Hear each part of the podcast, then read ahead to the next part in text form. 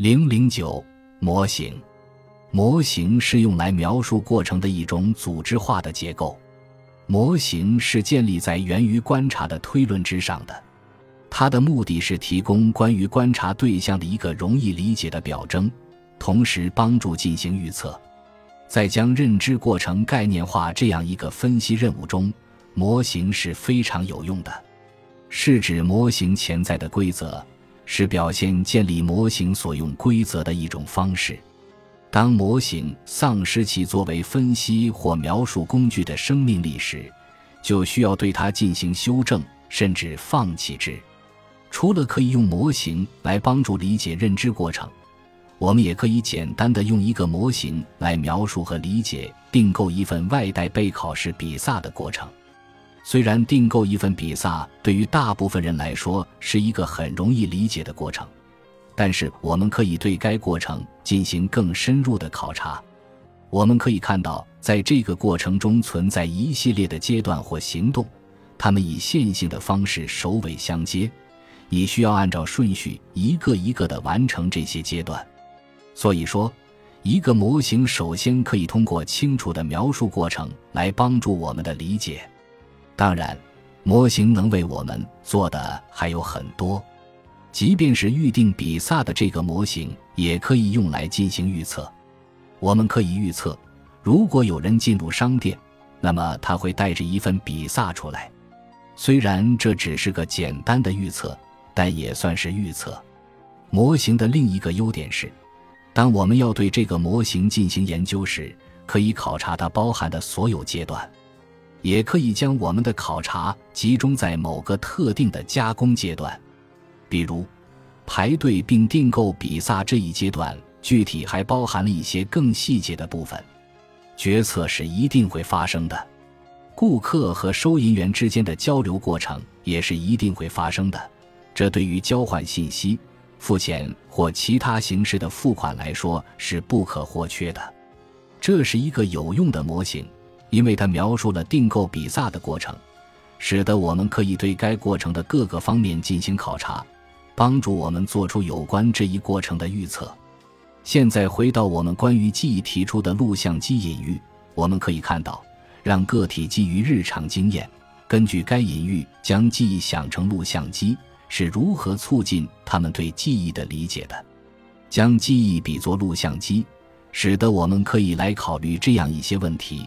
聚焦在一个物体上，记录一个物体或者场景，回放等等。然而，当你身为法庭上的一名陪审员时，这一隐喻便太简单了，并且具有误导性，因为它没有真正体现记忆到底是怎么运作的。这时，记忆的认知模型相较而言就更加准确而有用了。就像订购比萨的模型，它是描述性的。允许我们集中注意在这一过程的特定方面，并且可以帮助我们预测。在我们向陪审员描述记忆时，记忆的认知模型不仅可以帮助我们阐明记忆的过程，还可以帮助陪审员评价目击者的记忆。现在你可能在想，那个模型不还是和录像机差不多？一定程度上来说，你这么想是对的，但是。录像机隐喻存在一些误导性的陷阱，而模型可以避免这一点，从而帮助我们更具体、更准确地来对待记忆过程。当把记忆想成录像机时，通常会产生一种错觉，认为我们在回忆时可以倒回到一个特定的场景，或者从过去挑出一件特定的事情，并且回忆时的画面和发生时的画面一模一样。其实不是这样的。事实上，对于这个三阶段模型，我们可以进入并详细讨论其中的任何一个阶段。这样一来，我们就可以向陪审团解释记忆是如何编码的。这种在大脑中的编码与 VHS 录像磁带或者 DVD 光盘上的影像有何区别？接下来，我们要看一个比订购比萨的模型或者记忆的三阶段模型更复杂的模型。模型可以是复杂的、多阶段的且非线性的。换言之，模型可以表明同时发生的多个过程。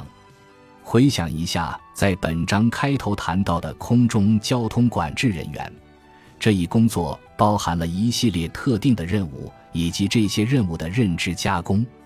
有一些应用认知心理学家专门研究空中交通管制人员，因而可以对他们的工作表现进行预测。研究者通过认知模型将这些任务和过程概念化。从图一点四中可以看出。该模型考虑到了外部事件、知觉到的事件以及产生的行为。除此之外，它还向我们阐明了，并不是所有的过程都是直线前进的，有一些过程之间会相互作用，来回传递信息。知觉到的事件与外部事件之间就是这样来回传递信息的。另外，从行为到外部事件之间还有一条反馈回路。